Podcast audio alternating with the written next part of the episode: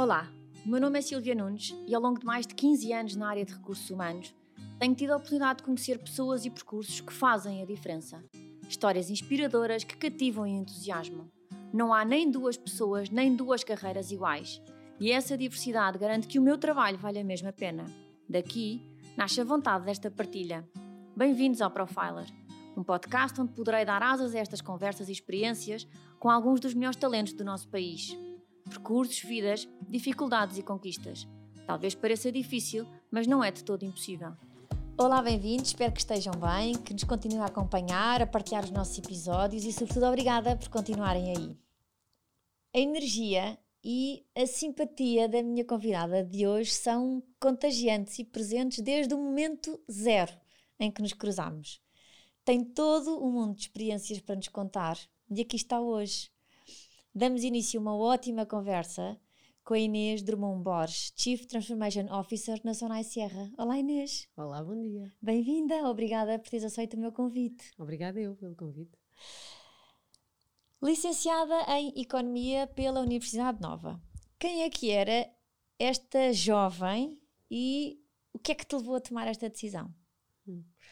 Era uma jovem bastante idealista que um, achava extraordinário que nós, enquanto espécie, já tivéssemos feito coisas tão incríveis como chegar à Lua, mas não tivéssemos resolvido o problema da pobreza no mundo. E, portanto, era uma pessoa que queria contribuir para uh, minimizar esse flagelo e, para isso, estudar as partes mais conceptuais da economia, economia internacional, economia de desenvolvimento, economia monetária, esse tipo de coisas. A macroeconomia, não a microeconomia.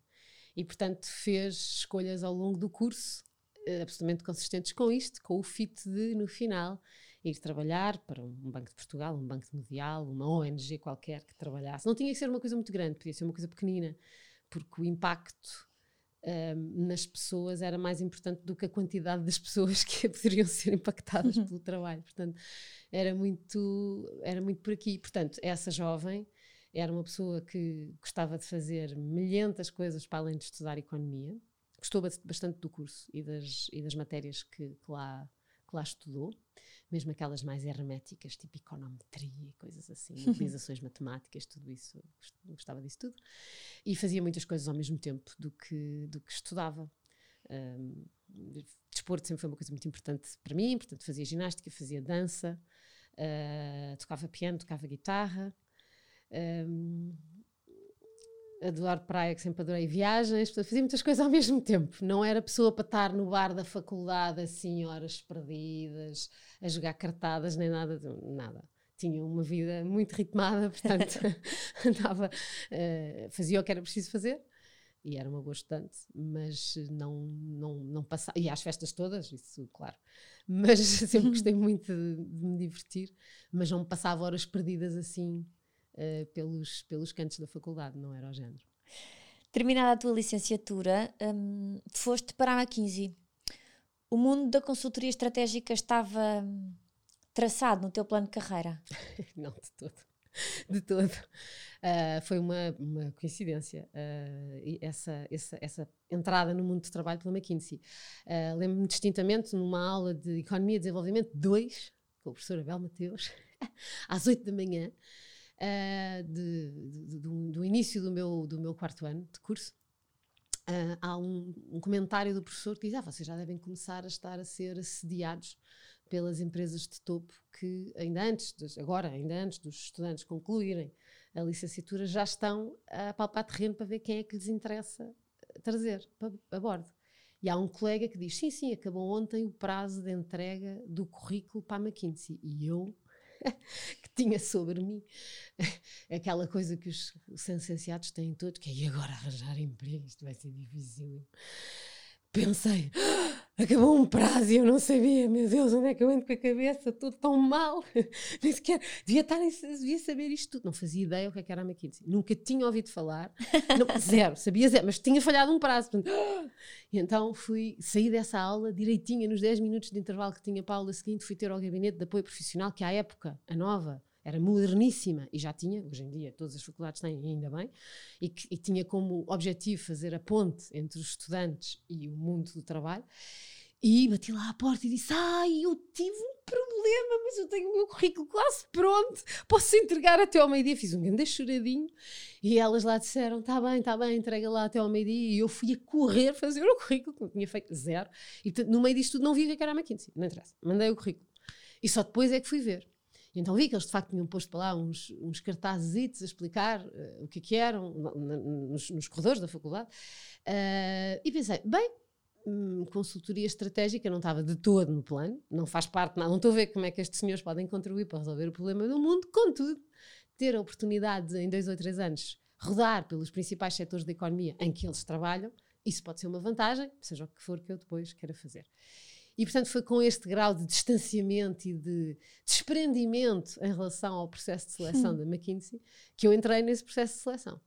Portanto, depois fiz aquelas coisas todas do onboarding e tal, e com, com zero, uh, assim, fixação em que tinha que ser aquilo. Se fosse era, se não fosse não era. Uh, e eu acho que isso acabou por, por me ajudar, porque houve lá um. Portanto, eu estava muito menos bem preparada do que eventualmente outros colegas que sabiam mais como é que aquele tipo de processos, na verdade, aconteciam.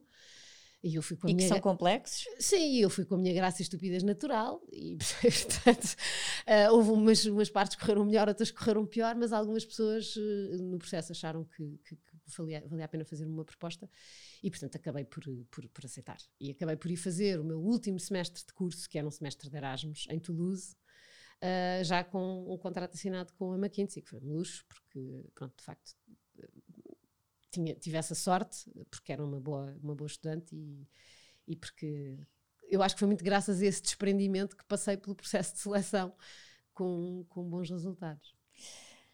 Da McKinsey, foste para antiga Telecel, hum. hoje Vodafone. Isso. Como é que se dá esta passagem?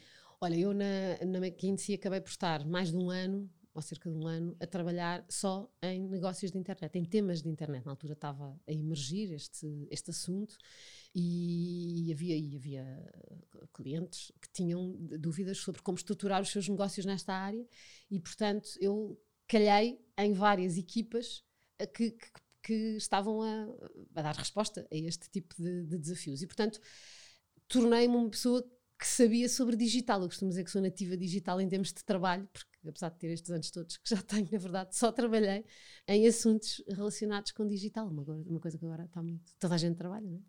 Mas eu tive a sorte de fazer essa gênese. E, portanto, quando, passado uns meses, lá um ano, eu, eu estive, não chegou a dois anos na, na McKinsey, mas eh, por essa altura uh, houve um colega que por sua vez tinha um colega que trabalhava na unidade de negócios internet da Telecel e que estava, que sabia que, que a empresa estava à procura de mais pessoas para essa unidade de negócios e portanto perguntou-me se eu acharia interessante que ele entregasse o meu currículo uma vez que eu de facto tinha experiência em, em internet em pensar sobre esse mundo novo que era uma coisa que pouca gente tinha no mercado. E portanto foi assim que a coisa se deu. Eu nessa altura já tinha decidido que não, não queria fazer carreira na McKinsey, portanto eu aprendi imenso, foi uma escola excelente, mas eu não era feliz. E olhava para os meus colegas à volta e pensava eu não quero ser assim. Eu preciso de outros parâmetros na minha vida que não que não estes que é possível viver aqui nesta nesta empresa. Uh, e portanto entreguei então o currículo através desse, desse contacto e portanto veio muito de, na verdade, eu não ter rodado pelos principais setores da economia, que tinha sido o propósito com, com, com que tinha aceito a entrada para a McKinsey, mas me ter concentrado num que era muito novo e, portanto, muito desconhecido para a maior parte de, de, das pessoas no mercado de trabalho. E o meu, o meu valor foi esse. E, portanto, entrei para a unidade de negócios internet da Telecel, foi uma experiência fantástica. Era uma equipa uh, muito jovem, com muito sangue na guerra, liderada por uma pessoa fantástica que me. Que, que foi, quando eu penso assim em pessoas que me inspiraram na minha carreira, sem dúvida com o António Carriço, que foi a pessoa que me, me contratou e que liderava essa unidade de negócios, é uma delas. Uh, era uma pessoa com, com, com idade para ser meu pai, aquela aliás tem filhos mais velhos que eu, uh, mas que era uma era uma, uma inspiração em muitos aspectos que naquela altura uh, para mim foram uma brutal fada de alfresco depois de, desse período na McKinsey em que tudo é muito uh, enfim, padronizado e portanto a liberdade criativa que eu, sent, que eu senti ao Estava fazer contida, aquele é? trabalho, é? sim, tá, eu sentia-me mesmo, mesmo mais do que contida, sentia-me amordaçada. Não especificamente, quer dizer, na McKinsey pode-se imenso discordar das coisas, não é nesse aspecto, mas é no tipo de desafios que eu tinha para fazer. E portanto foi, para mim foi uma libertação esse, esse momento. E tive a sorte de me cair no colo, uh, portanto como miúda, de, eu entrei para a Telecel com 23 anos, depois fiz 24 logo, logo a seguir, mas miúda muito nova e com, e, com, e com gosto por coisas alternativas, portanto com, na minha vida pessoal uh, gostava imenso de música alternativa, tinha, uh, dançava e dança contemporânea, que é uma coisa que também com, muito, com muitos aspectos, enfim, um, ehm, diferenciados, inovadores na, na maneira de, de, expressar sentimentos, emoções, não é? E, portanto, uh, tive a sorte de me calhar um projeto que marcou até hoje e marcou todas as pessoas que passaram por ele nas diferentes fases, que foi o lançamento da Yorn. Portanto, eu fiz o lançamento das vertentes digitais da marca e da oferta.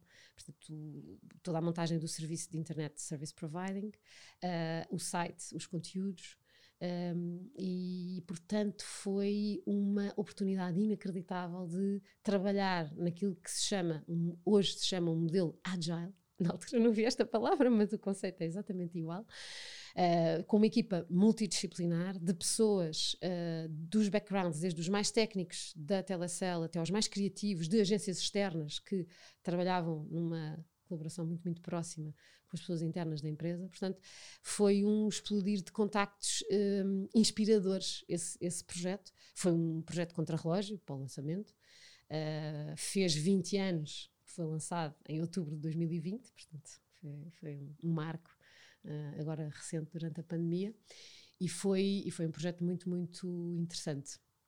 Dessa tua área de, de conteúdos móveis, entraste no mundo da inovação. Foste foi. uma vez mais pensar mais à frente, não é? Na prática, os conteúdos móveis eram uma mega inovação nessa altura. Mega.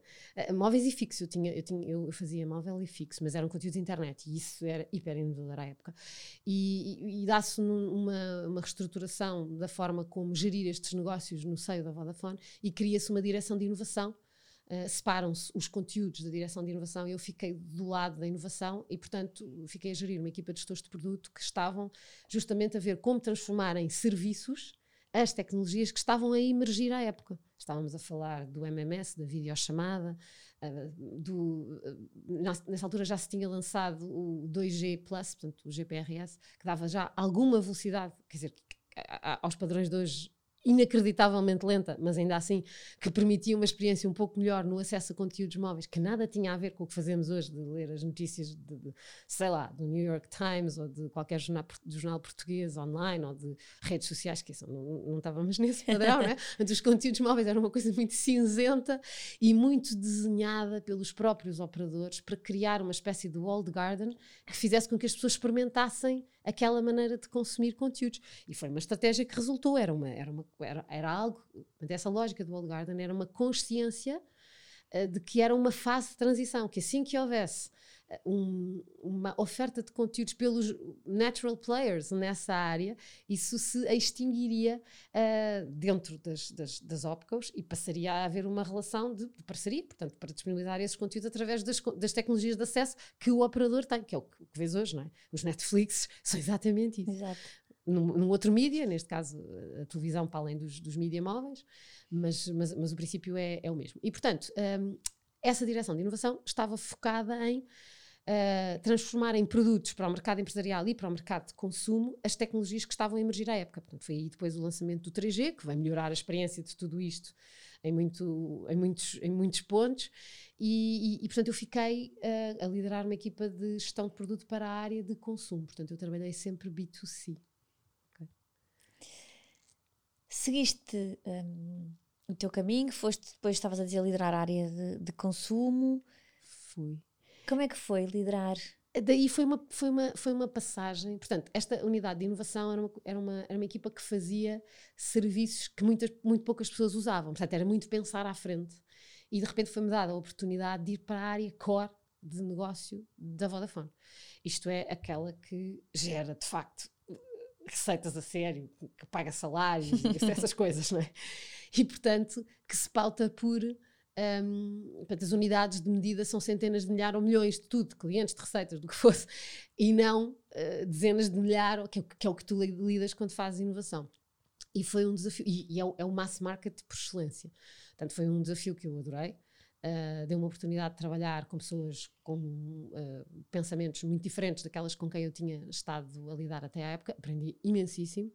Uh, e, e deu-me uma amplitude maior desse bicho uh, que se entranha em ti, que é o gosto de, de, perceber que o trabalho que tu fazes impacta o dia a dia de muitas pessoas. E aí, quando tu passas de uma inovação, de uma lógica de inovação, em que o que estás a fazer, estás a tentar ver muito à frente, mas vai, sabes que vai ser sempre para early adopters, para uma lógica de não, não, aqui tu estás a fazer mass market, portanto, aquilo que tu decides impacta impacto. com muita gente, não é?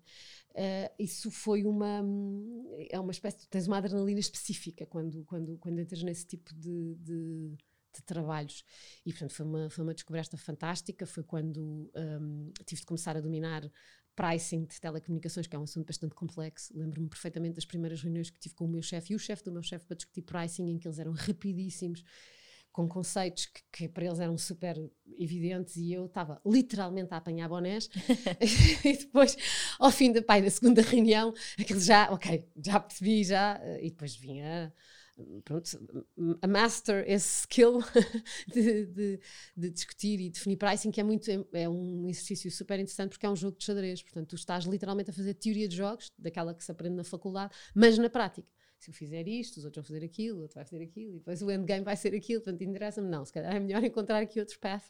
E portanto este, este, este jogo de estratégia um, é uma coisa muito interessante e, e muito apaixonante, e, e, até mesmo viciante, acho. e aí foi, foi houve outra coisa muito, muito interessante para mim, enquanto carreira, que foi eu vim uh, outra vez a apanhar a Yorn e a liderá-la como um todo, portanto já não fazer só a parte digital, mas liderar uh, essa proposta de valor, essa marca, uh, como um todo. E, e, como era uma coisa que me era muito querida, porque não só tinha estado na gênese do projeto, como ele tinha a ver comigo, não sei se sabes, mas Yorn quer dizer Young Original Network. Portanto, aquela palavra original, que era muito, foi muito o, conceito que, em termos de forma de apresentação ao mercado, go-to-market, comunicação, foi, seguiu-se isso à letra para seduzir os jovens, tinha a ver comigo pessoalmente. Eu fui Yorn, lembro perfeitamente de ter sido Yorn. Estás a ver? Uh, e eu apanhei o momento em que um, a Yorn passa a liderar um, a, a, oferta de telcos para jovens. E foram ali anos em que havia uma, uma proximidade tão grande, um impacto tão grande das ofertas dos telcos para jovens, no, na vida do dia a dia dos jovens, que aquilo era uma coisa mesmo muito, muito envolvente.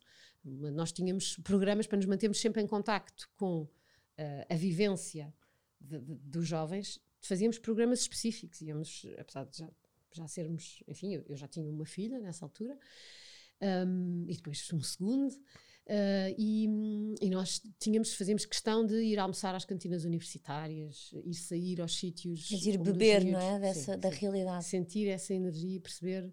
Estávamos nas universidades com imensa frequência, com, com, com, com nós, os brigadeiros, como nós chamávamos as brigadas e arma que tínhamos em postos avançados, estrategicamente escolhidos em cada universidade, porque conhecíamos cada uma e sabíamos nesta a malta passa neste corredor naquela, a malta para, naquele café. Isto era uma coisa um a uma, para estar mesmo muito, muito próximos. Portanto, isso foi, foi muito gratificante para mim voltar a apanhar essa, essa, esse projeto que era tão eh, emblemático nessa fase. Depois fui progredindo naturalmente uh, e vim. Ehm, tive, tive, trabalhei muitos anos com uma pessoa que uh, foi outro dos meus uh, grandes marcos na, na, carreira, uma pessoa que me influenciou imenso uh, e que depois, e com quem tinha muita vontade, e portanto dizia: Olha, o meu dream job é o teu. Ele era diretor de marketing e eu era gestora de, de, de, uma equipa de product management e pricing, que, que incluía a Yorn. E, e portanto dizia-lhe: Pronto, é isso. Eu gostava do teu trabalho. Vai, um não dia, é? Um dia.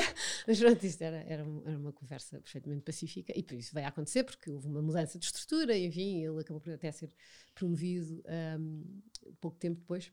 Portanto, voltou a ser meu chefe, mas em, em outras posições diferentes dentro, dentro da organização. Porque assumiste, assumes aí a direção, a direção de, marketing, marketing do gigante. Do é? gigante, do gigante. Uh, do gigante foi, foi um processo fantástico. Esse foi um período super interessante um, em que. Um, no fundo, vim, só tenho que agradecer à equipa que, que, que, estava nesse período e que tinham sido vários deles meus pares até essa altura, mas que uh, fizeram uma equipa brutal comigo para continuar a entregar aquilo que era preciso ser entregue. Isso aconteceu em abril de 2012, portanto, eu, eu fui promovida à, à diretora de marketing em abril de 2012 e depois em janeiro de 2013, eh, de 13, janeiro de 2013, rebenta o, uh, o 4P, portanto, a fusão, comercialmente falando, entre o fixo e o móvel nos telcos, que foi uma mega revolução e na qual um, para a qual a Vodafone teve que mudar a maneira de trabalhar, a gestão, as, as, propostas de valor, tudo. E eu tive a sorte de fazer parte desse período de transição também. Foi muito intenso e muito marcante, e, e foi uma daquelas alturas em que tu vês o valor das pessoas em todos os sentidos, sabes? Uh, aquela coisa when the going gets tough. The Tough Get Going. E, e foi um, um, desses momentos. Foi assim, um, eu acho que vivi, posso dizer que vivi duas grandes crises empresariais. Crises, não é? Crises, enfim, no sentido mais dramático do termo, mas momentos de imensa tensão. Um foi esse, e outro foi agora mais recentemente o Covid no retalho, porque o Covid no retalho é um tema. Uh, sim, sim, muito, uma mega revolução. Me, um mega stress em muitos sentidos. E, e, foi muito engraçado poder, portanto, eu nessa altura já, já estava na Vorten, que é o passo de carreira seguinte, não é? eu, eu, em 2015 tive um desafio de deixar a minha casa, que era a Vodafone, com todas as experiências uh, maravilhosas que tinha tido a oportunidade de ter, e tenho tudo a agradecer à Vodafone pelas oportunidades que, que me deram. Uh, tive o convite de deixar casa, meter mochila às costas e ver mundo. Neste caso, o mundo era a Vorten e era ajudar à transformação da empresa, no sentido de a tornar mais digital o que eu vi nesse momento e o que acabou por pautar a minha decisão foi uh, eu vou aprender mais e, portanto, ser uma profissional com mais valor se eu, se eu for do que se eu ficar. Por mais que haja imensos desafios por abraçar ainda e oportunidades interessantes na Vodafone, mas eu vou ser mais ter mais valor enquanto profissional mais completa, se eu for é? ver era Exato. uma complementariedade isso, isso e, portanto, decidi aceitar. Foi um divórcio, um divórcio emocional de uma empresa, de uma equipa, de um conjunto de pessoas que ainda hoje me diz imenso. Acho que não passa semana nenhuma que eu não falo com alguém da Vodafone, ou ex-Vodafone, que entretanto também, obviamente, outras pessoas foram saindo, não é? Mas é uma realidade muito, muito próxima e eu sinto que há pedaços daquelas paredes em mim e pedaços de mim naquelas paredes, como costumo dizer, ficaram.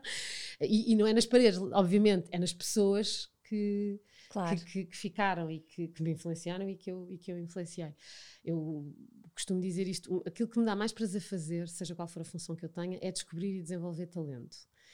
E e só espero conseguir fazer pelos outros o que algumas pessoas foram fazendo por mim também. E quando tenho este tipo de conversas com pessoas que já têm um nível de senioridade, já gerem equipa, já começas a tirar a bola, tipo a dizer: Olha, tu, wake up. É isto é o que também tens devias fazer. era, era fixe se fizesses. E eles, de facto, não tinha pensado. Alguns dizem, outros já fazem, depende das pessoas, né? Algumas têm mais esse fit do que outros. E, mas é uma coisa engraçada, porque eu vejo isso como uma cadeia é uma espécie de uma coisa, uma bola que tu recebes, que tu fazes crescer em ti, que tu passas primeiro em primeira mão para que essas pessoas encontrem os seus caminhos, mas depois em segunda mão para que essas influenciem outros ou, ou ajudem outros Sim, a encontrar claro. os seus próprios caminhos, não é? Isso é uma coisa bonita e é o que eu gosto mais. É o que eu gosto mais, seja qual for o trabalho que, que tenha. Felizmente tive muita oportunidade de fazer isso na Vorten para além de estar uh, no dia a dia a transformar o marketing, transformar, ajudar a transformar na empresa, obviamente ninguém faz isso sozinho, é um, é um trabalho de equipa e toda a gente estava a trabalhar para isso. Uh, tive a oportunidade de contratar, identificar e desenvolver talento e, portanto, tenho vários, várias pessoas que, que, que vejo que fiz com quem fiz viagens neste sentido ao longo dos quase seis anos que, que estive na Vorten e, e aquilo que ficou no marketing da Vorten uh, agora com a minha muito recente saída, é muito, muito diferente do que eu encontrei. Mas isso não é de espantar, eu só fiz o meu trabalho. Era esse o objetivo. Portanto, é para isso que te contrataram, não é? Exatamente, exatamente. Portanto, só fiz a minha cena, mais nada. Porque tu assumiste o marketing de Portugal, mas também posteriormente assumiste responsabilidades ao nível da Ibéria. Sim, a Vorten tinha, tem uma operação em Portugal e em Espanha e, e houve um, um, um, período em que eu uh, acumulei as, as, responsabilidades sim, sobre o marketing de Espanha, que é um, um, bicho totalmente diferente. Portanto, a posição relativa da empresa num mercado e no outro é muito diferente. O próprio mercado é muito diferente entre os dois países e, portanto, o tipo de trabalho que se faz tem, obviamente, uma raiz comum, mas depois tem muitas particularidades da geografia. Tinhas neste projeto da Vorta numa ligação forte também ao tema da economia um, circular, que estavam ligados com a Smart Waste de Portugal. Hum.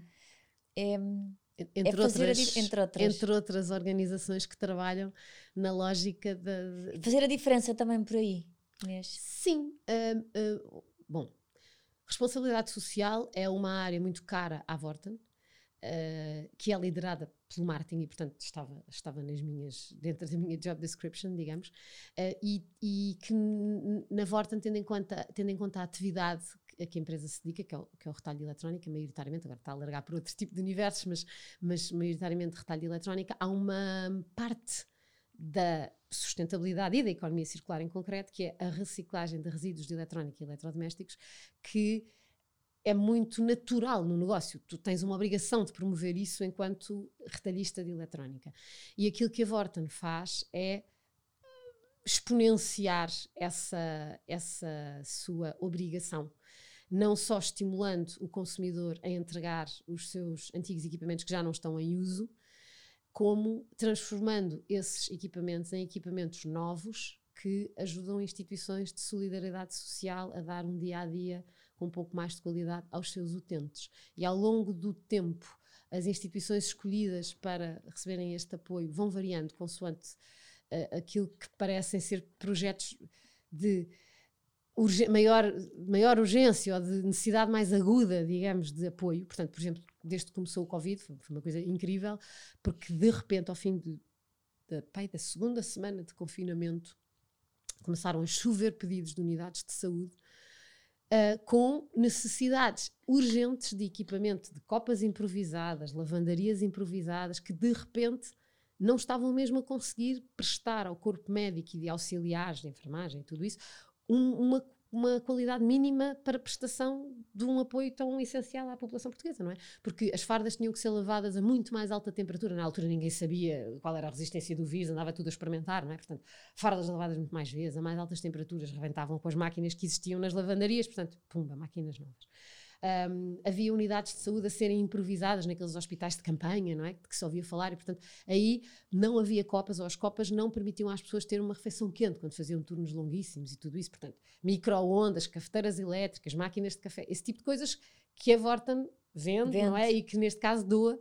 E portanto houve uma. Foi assim, a primeira coisa que rebentou foi equipar essas, esse tipo de unidades. Depois a segunda foi, muito mais pungente ainda, foi as unidades de cuidados intensivos a pedirem smartphones e tablets para os doentes que lá estavam internados e que não podiam de modo nenhum ter visitas de familiares, poderem Poder manter contactar. o contacto. Sendo que tínhamos, aí eram as enfermeiras que diziam: vocês não imaginam a diferença que isto faz no ânimo das pessoas para se, para se porem boas, não é? Para se porem boas mais depressa. E, portanto, aí foram os tablets e foram os smartphones e tal. E depois, quando o, o governo anuncia que o terceiro período escolar será feito em uh, escola a ensinar à distância, rebentaram agrupamentos escolares das zonas mais carenciadas ou de zonas das cidades mais carenciadas ou, ONG, ou ONGs que apoiam populações de, de, de bairros com mais dificuldade uh, a, a, pedir computadores antigos, tablets, para, para os miúdos poderem ter acesso ao ensino à distância quando as famílias não podiam providenciar esse acesso de forma autónoma. Portanto, foi uma, isso obrigou a uma mudança uh, de, do tipo de instituições que estávamos uh, a apoiar, porque assim, tornou-se evidente que aquela era uma, era uma necessidade aguda naquele momento. E por isso, uh, a vertente, o que, que eu considero mais interessante na perspectiva de economia, de economia circular que a, a Vorten explora é que, para além do tema da sustentabilidade ambiental que é estimulado pela correta um, correta reutilização de resíduos sempre que possível, ou se quando não é possível a reutilização, uh, o, o, descartar desses resíduos de forma eh, responsável para com o ambiente, porque muitos dos, das componentes da eletrónica são nocivas e têm que ter tratamentos específicos e, portanto, é, é preciso saber como. Um, depois há o flip side disso que é uh, o apoio social a projetos que ajudam populações carenciadas. No passado, por exemplo, já foi a Cruz Vermelha, no momento dos grandes incêndios, uh, daqueles grandes incêndios de 2017, uh, fizemos uma parceria com a Cruz Vermelha Portuguesa que estava a equipar os lares de transição quando, enquanto as casas estavam a ser as casas pessoas ser reconstruídas, ou depois a equipar as casas definitivas, e portanto o, o programa veio a servir isso. Uh, mas houve momentos em que não, não, é, não, não foi esse tipo de, de instituições a, apoiada. Por exemplo, houve uma altura em que o apoio foi feito à Corações com Croa, que é uma ONG liderada pela Catarina Furtado, e que apoia meninas que uh, têm bons resultados académicos, mas não têm um enquadramento social ou familiar que lhes permite continuar a estudar e, portanto, que são postas perante a decisão de eventualmente ter que largar os estudos e ir trabalhar e, portanto, acabar o seu desenvolvimento pessoal, profissional, mais cedo do claro. do que desejariam. E, e portanto, e, e, também houve um, um, período em que aí era com um formato um bocadinho diferente, não tinha tanto a ver com a economia circular, era, era o projeto de solidariedade social da Vorten chamado Código da A20, que era um código de barras uh, solidário, uh, que, que, que, que, no fundo, com que se pede doações aos, às centenas de milhares de pessoas que passam pelas lojas Vorta, nas 200 lojas que existem pelo país todos os dias, e, e que a Vorta depois complementa com um donativo extra de, de 20%, uh, eh, e por isso com isso ficou um bolo de doação que neste caso serviu para bolsas de estudo. Portanto, não era necessariamente sempre equipamentos, dependia do que é que, do que, é que era mais, mais urgente, como é? mais necessário, sim. E que é sempre uma decisão subjetiva, vamos lá ver. Naturalmente, é? naturalmente. Só no caso da pandemia e no caso dos incêndios é que era assim, tipo, inquestionável. Se eu lembro-me, foi muito engraçado que eu estava na altura a discutir, no dia em que houve os mega incêndios, os segundos incêndios de outubro, de, creio que 2017, acho que não estou a enganar no ano, eu estava a ter uma, negocia uma, uma, reunião para, para acordar uma parceria com a Corações com Croa com a Catarina Furtado. E nós chegámos as duas à reunião ao mesmo tempo, a ouvir na rádio as últimas as notícias, notícias. Do, do, dos incêndios. E, e chegámos a meio da reunião e dissemos: Isto não é para este ano, pois não. Não, vocês este ano têm que ir ajudar. Foi ela, foi muito engraçado. Vocês este ano têm que ir ajudar esta coisa de realojar estas pessoas e não sei o quê. Ok, vamos pausar aqui isto por um ano, falamos daqui a um ano. E foi assim. Portanto, naquele ano nós não fizemos parceria com a Corações com Croa, fomos fazer com a Cruz Vermelha e depois no ano seguinte eu liguei, Catarina, é agora, pronto, ok. E então retomamos. Lia numa entrevista tua, onde comentavas que hum, o retalho físico está uh, em plena transformação e que isso irá acontecer seguramente uh, nos próximos 10 anos, pelo menos. Vivemos mesmo momentos de, de, de muita transformação, de muito, in, muito impacto daquilo que é o digital nas nossas vidas. Olha, não sei qual é essa uh, entrevista que te referes, mas ela já era porque não é o retalho físico que está em transformação. Esse já estava em transformação há uns tempos, mas entretanto, é a transformação já alargou em muito as fronteiras do retalho físico ou digital. A, a, a transformação está para o dia a dia das sociedades mesmo, em todos os seus aspectos. E basta ver aquilo que, melhor ou pior, e sem, sem, sem fazer juízos de valor, mudou na forma como nós interagimos com as instituições de saúde durante a pandemia, é? as instituições nacionais, do Serviço Nacional de Saúde. É, foi mesmo necessidade obriga, não é? E houve uma mudança incrível uh, de, de, de, todos os processos, e não só os de saúde. Hoje renovas um cartão de cidadão por SMS. Isto não existia. Portanto, esquece lá o retalho físico, é um detalhe no meio disto. A transformação uh, está uh, à porta de todos os aspectos da nossa vivência enfim, todos, todos, se calhar não, mas muitos. Mas muitos, sim, Muitos, sim. nós não conseguimos, acho eu, eu não consigo pelo menos, abarcar a total extensão dessa transformação. Também é claro que em momentos em que eh, ainda temos uma crise pandémica que está cá e que nos condiciona, há determinados comportamentos que são condicionados pelas restrições que decorrem da necessidade de controlar essa crise e que eventualmente regressarão ou que estabilizarão num, num in-between o que eram antes deste momento, deste, deste momento prolongado, não sei se é o momento desta fase, e aquilo que serão, que são hoje, que, que estão mais condicionados por vivemos períodos de confinamento, enfim, já milhares de pessoas falaram sobre isto, não há aqui nenhuma novidade. Mas, mas, mas, eu não sou capaz de prever o que é que, em que é que vai estabilizar. Creio que só arrisco dizer que nada será, não, não é nada, mas poucas coisas voltarão a ser como eram. Como eram. O que não significa que não haja lugar para fazermos muitas das coisas que se fazia, que fazíamos, nomeadamente no retalho físico, só para voltar à, à gênese da tua, da tua pergunta, uh, como se fazia. Portanto, eu, eu, creio, e há muitos estudos sobre isso que, que, tenho tido a oportunidade de ler, as pessoas não perderam o gosto por uh, ir a lojas físicas e experimentar e fazer disso um momento social, em que vão com outras pessoas, se encontram com outras pessoas. Esse lado de animal social nós temos hard-coded, não é? E, portanto, isso não, não vai desaparecer, ou seja, o digital não substitui isso, mas altera isso.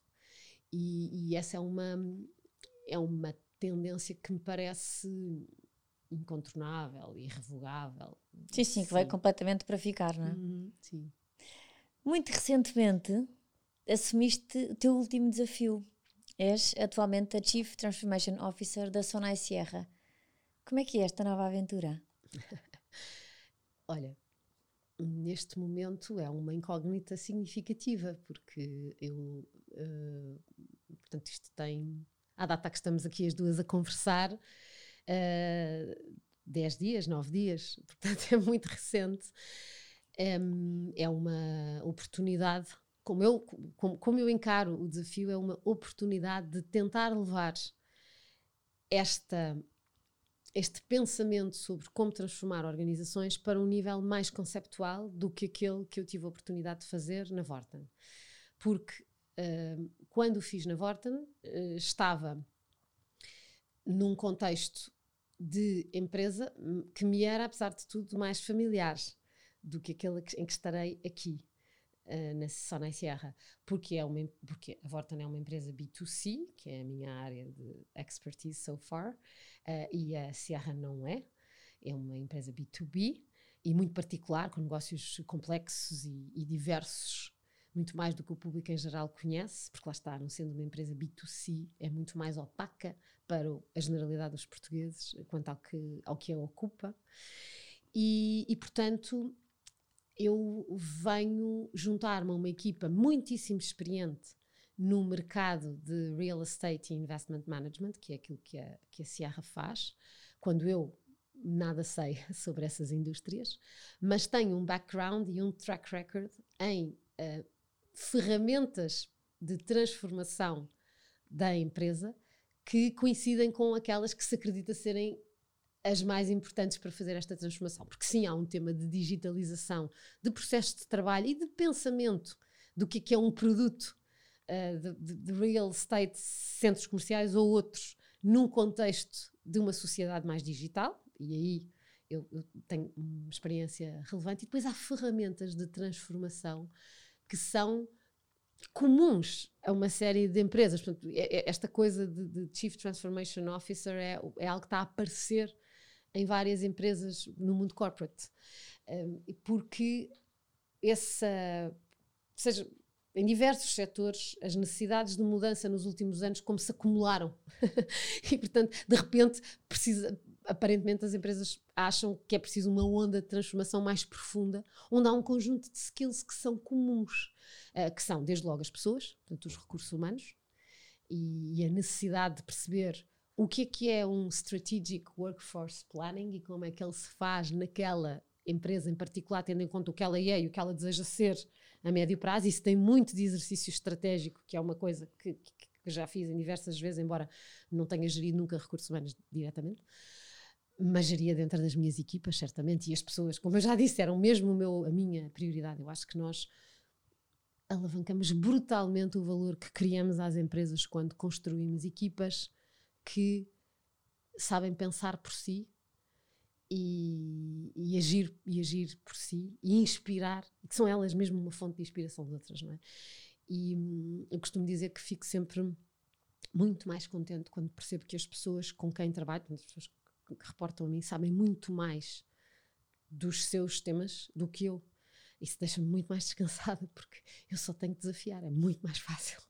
é muito mais fácil só desafiar, com um bocadinho de, de conhecimento de causa assim, mas sem ter que preocupar se as coisas estão agarradas em si. Para isso é preciso ter uma equipa super, um, assim, on their toes, não é? Assim, mesmo prontos para, para, para reagir. E, e, e, isso é muito o que nesta necessidade de transformação as, as, empresas têm dúvidas se de facto têm, porque aquilo que vão ter que ser, vão ter que fazer nos próximos anos é muitas vezes muito diferente daquilo que fizeram nos últimos. E portanto, não têm a certeza se têm o conjunto de skills certo. Muitas vezes têm um know-how específico da indústria, sim, mas a capacidade de estrategicamente pensar e procurar negócio naquilo que será, serão as, as, as, as regras que ditarão quem é que é successful no futuro, se calhar não tanto. E portanto, como é que podem alavancar o imenso know-how que têm internamente com 4, 5, 10, não faço ideia, dependendo da dimensão da empresa, recursos novos, não necessariamente jovens, mas às vezes também,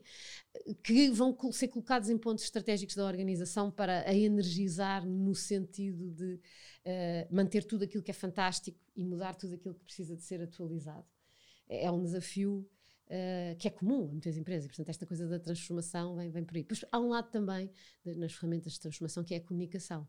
E, e aí, portanto, tu, tu, nós como humanos, eh, somos orientados a narrativas, estimulamos por narrativas. As coisas melhores que nós já fizemos neste mundo enquanto espécie e as piores, ambas se alicerçam em narrativas potentes que tiveram o poder de nos convencer a nós próprios e de convencer os outros a colaborarem nessa visão, emoção ou sonho que estávamos a, a tentar um, transmitir, não é? Portanto, ser capaz de fazer uma transformação passa por ser capaz de construir uma narrativa que convença, convença todos os que têm que contribuir para ela da bondade da mesma e da necessidade de, de trilhar o seu próprio caminho na construção dessa transformação. Portanto, a comunicação é chave e lá está. Isso é um skill que eu tenho, é uma experiência que eu tenho, apesar de não conhecer este mercado. Claro.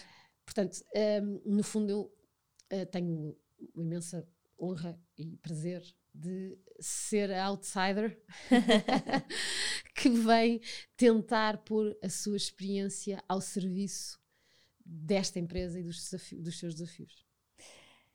Inês, acho que, acho que eh, não, não deve ser propriamente uma pessoa de ver um obstáculo por si só, mas ao longo desta tua carreira, qual é que consideras que foi de facto o obstáculo mais difícil de contornar, de ultrapassar? Hum. Olha, um, eu acho que são dois. Posso ter dois? Podes ter dois. Pronto, eu deixo. eu acho que o primeiro que eu tive a sorte de, de, de, de, ser confrontada num momento muito, muito de início da minha carreira é o de como fazer escolhas que influenciem a felicidade do dia a dia.